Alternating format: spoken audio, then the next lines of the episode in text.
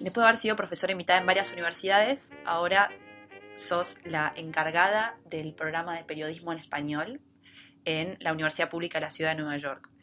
Eh, hace poco leí una nota en La Nación donde dijiste que una de las ideas de este programa es convertirte en incubadora de proyectos, donde puedan gestarse nuevas plataformas para llevar un mensaje a la audiencia latina fuera y dentro de los Estados Unidos.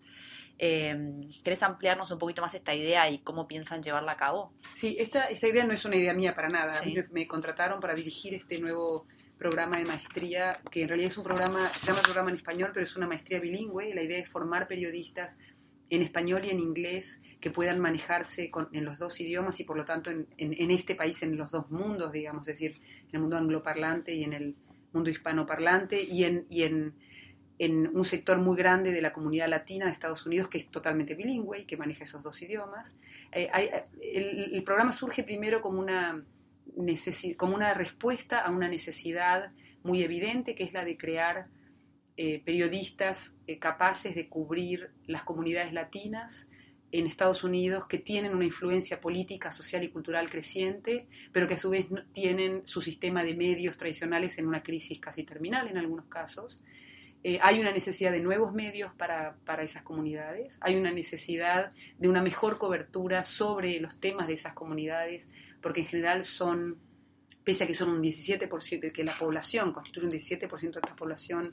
eh, norteamericana y de que los latinos, eh, como lo llaman aquí, tienen una em, presencia muy visible, digamos, y, y, y, además una influencia, como decía, a través de, la, de, los, de los medios de entretenimiento, por ejemplo, o de, o de, algunos personajes conocidos en la cultura, han impactado sobre la cultura anglo-norteamericana o mainstream norteamericana, no hay una correspondencia en, todavía en, la cobertura del de los medios mainstream de, esas, de los temas de esa comunidad. Es decir, hay una estigmatización de esa comunidad. Generalmente hay estudios que muestran, estudios académicos muy interesantes, que muestran cómo los, la, la, mayoría de las noticias que se cubren que se, que se, sí, las noticias que se cubren sobre las comunidades latinas o hispanas en Estados Unidos son básicamente sobre casos de crímenes o en los cuales los hispanos son víctimas. Es decir, hay una representación en los medios del latino como eh, una de esas dos figuras, digamos, el criminal o la víctima de un crimen. Eh, lo cual, por supuesto, coloca a la comunidad, no, digamos, siempre desde la vista del mainstream en un lugar eh, muy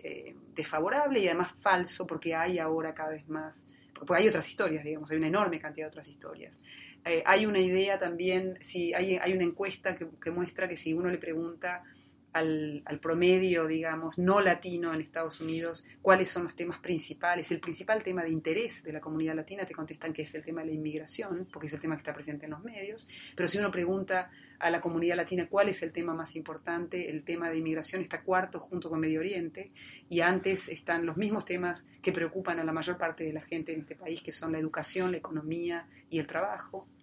em, y la salud. Y entonces em, eh, hay una necesidad entonces de, entrenar periodistas y de crear además, de, convertir este lugar acá en CUNY en un centro de intelectual de producción de de discusión, digamos, sobre cuáles son los temas eh, importantes para las comunidades latinas. Hay otra idea además importante que, que, que, en la que insistir desde aquí, que es que no hay una identidad latina homogénea en Estados Unidos. Como nosotras de Sudamérica sabemos, hay una diferencia enorme entre un mexicano, un chileno, un uruguayo y un costarricense y un nicaragüense, digamos. Es decir, hay identidades nacionales. Eh, eh, diferentes, hay un idioma común, digamos, pero después hay una cantidad de, identidades muy diferentes que eh, tiene un impacto, un impacto grande sobre la, el desarrollo de medios para esas comunidades. Es decir, si alguien que hay una oportunidad ahora muy grande acá de crear medios de nicho para, comunidades específicas, desde aquí o desde los países de origen. Por ejemplo, hay un periódico, un, periódico digital o un, un, medio digital que es el Faro en El Salvador,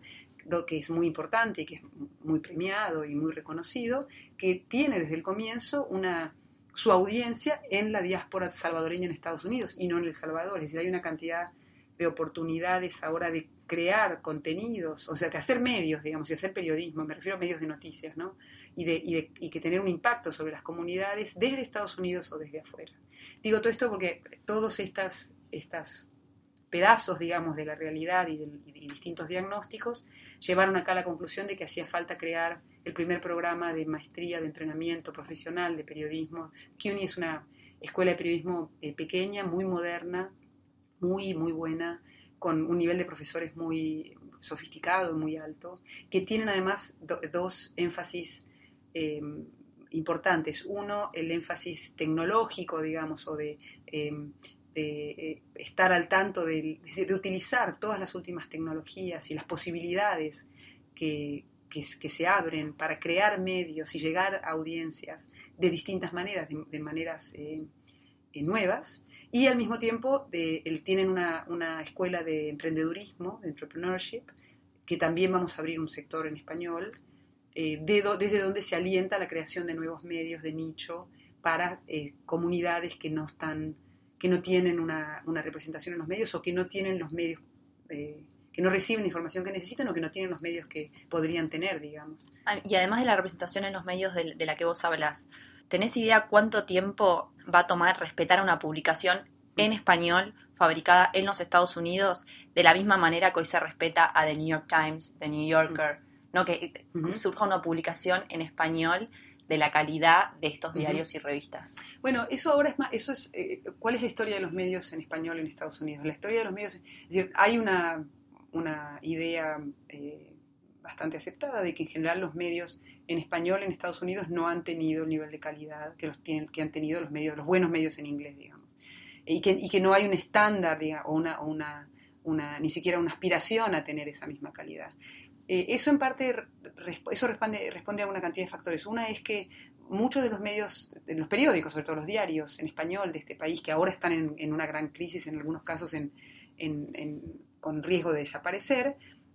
como, como, digamos, han sufrido la misma crisis de todos los medios tradicionales, es decir, la gente ya no lee el papel y entonces han tenido que, no han sabido en muchos casos o no han tenido los recursos para, para reinventarse, digamos, eso es algo con lo que todos los medios están, todos los diarios sobre todo están eh, luchando desde, desde hace más de 10 años.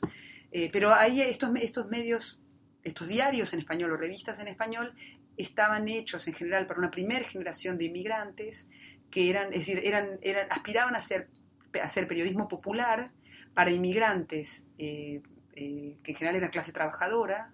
laburantes, digamos, que venían o a California o a Texas o a New York a, hacer la vida de la primera generación de inmigrantes con mucho esfuerzo, en muchos casos, digamos, trabajando en los trabajos menos pagos en este país. Y entonces que el, periodismo, digamos, solo no, no, no, pasaba de ese periodismo popular. No estoy diciendo que no se pueda hacer buen periodismo popular, pero, digamos, no, el, el New York Times no es periodismo popular Vos estás hablando de, un periodismo de,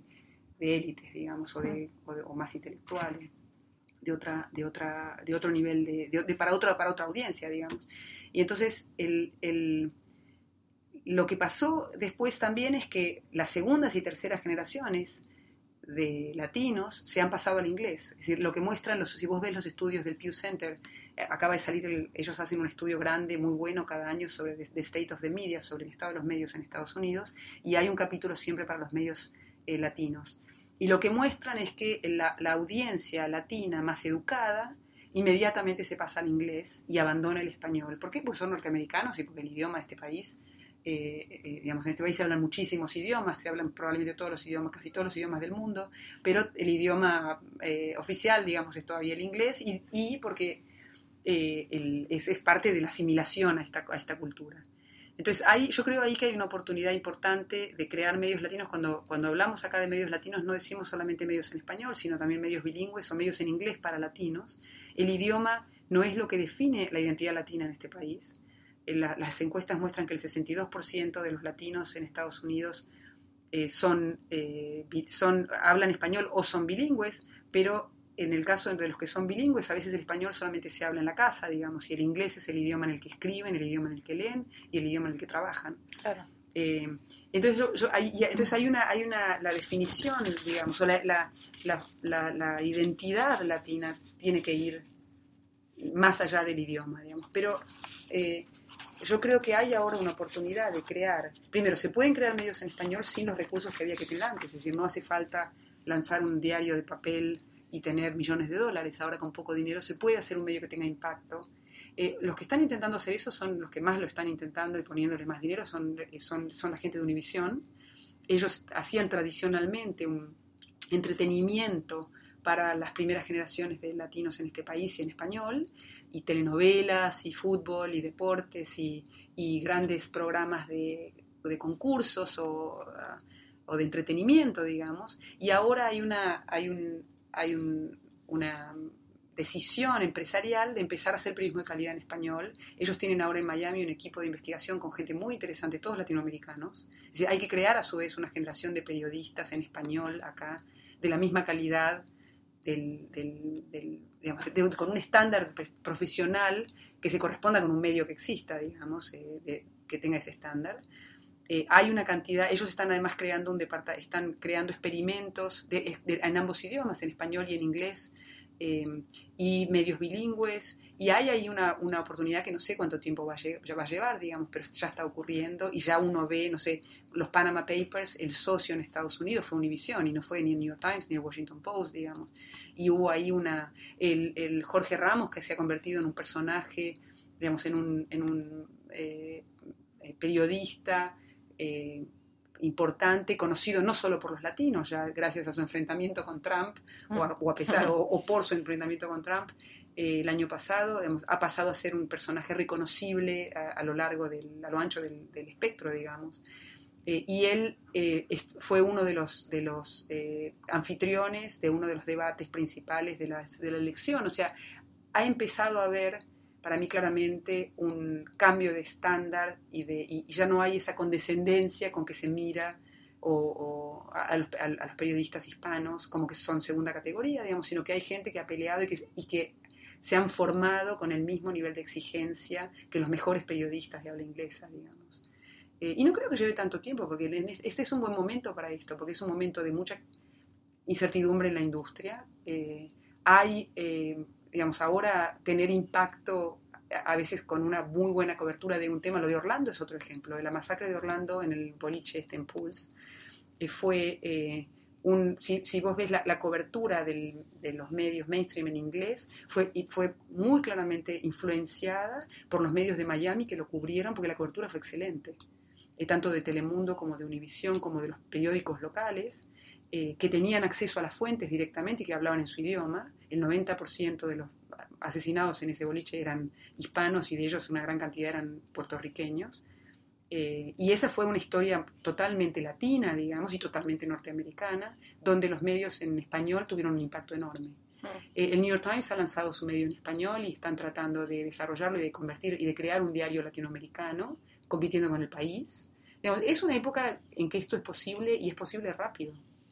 Eh, después, no sé, si vos decís el New Yorker, bueno, tampoco hay otro New Yorker en inglés. ¿eh? Digamos, eso, eso requiere una cantidad de dinero tan infernal que hay una sola empresa, que, o muy pocas empresas que pueden hacerlo aquí también. Sí, O el New York Times, bueno, es una institución, es como si me hablaras del, no sé, de la reserva de, la Reserva Federal, no sé, digamos, es, es, es, el periódico de récord de Estados Unidos que ha sido un país rico muchísimo tiempo, digamos, y que es una potencia. Pero, digamos, hay la oportunidad de hacer, tal vez en escala menor, eh, medios que tengan influencia, que tengan impacto y que además empiecen a, a influenciar, a, influir no solo, a, influir fuera de la comunidad hispana, que es lo que la comunidad hispana está haciendo con este país, por otra parte, vamos a permear la, la, fábrica social de este, de este país. Bueno, Graciela, muchísimas gracias. Eh, fue un gusto para mí charlar con vos y me imagino que para los oyentes también va a ser un gusto escucharte. Así que muchas gracias por tu tiempo. No, gracias a vos.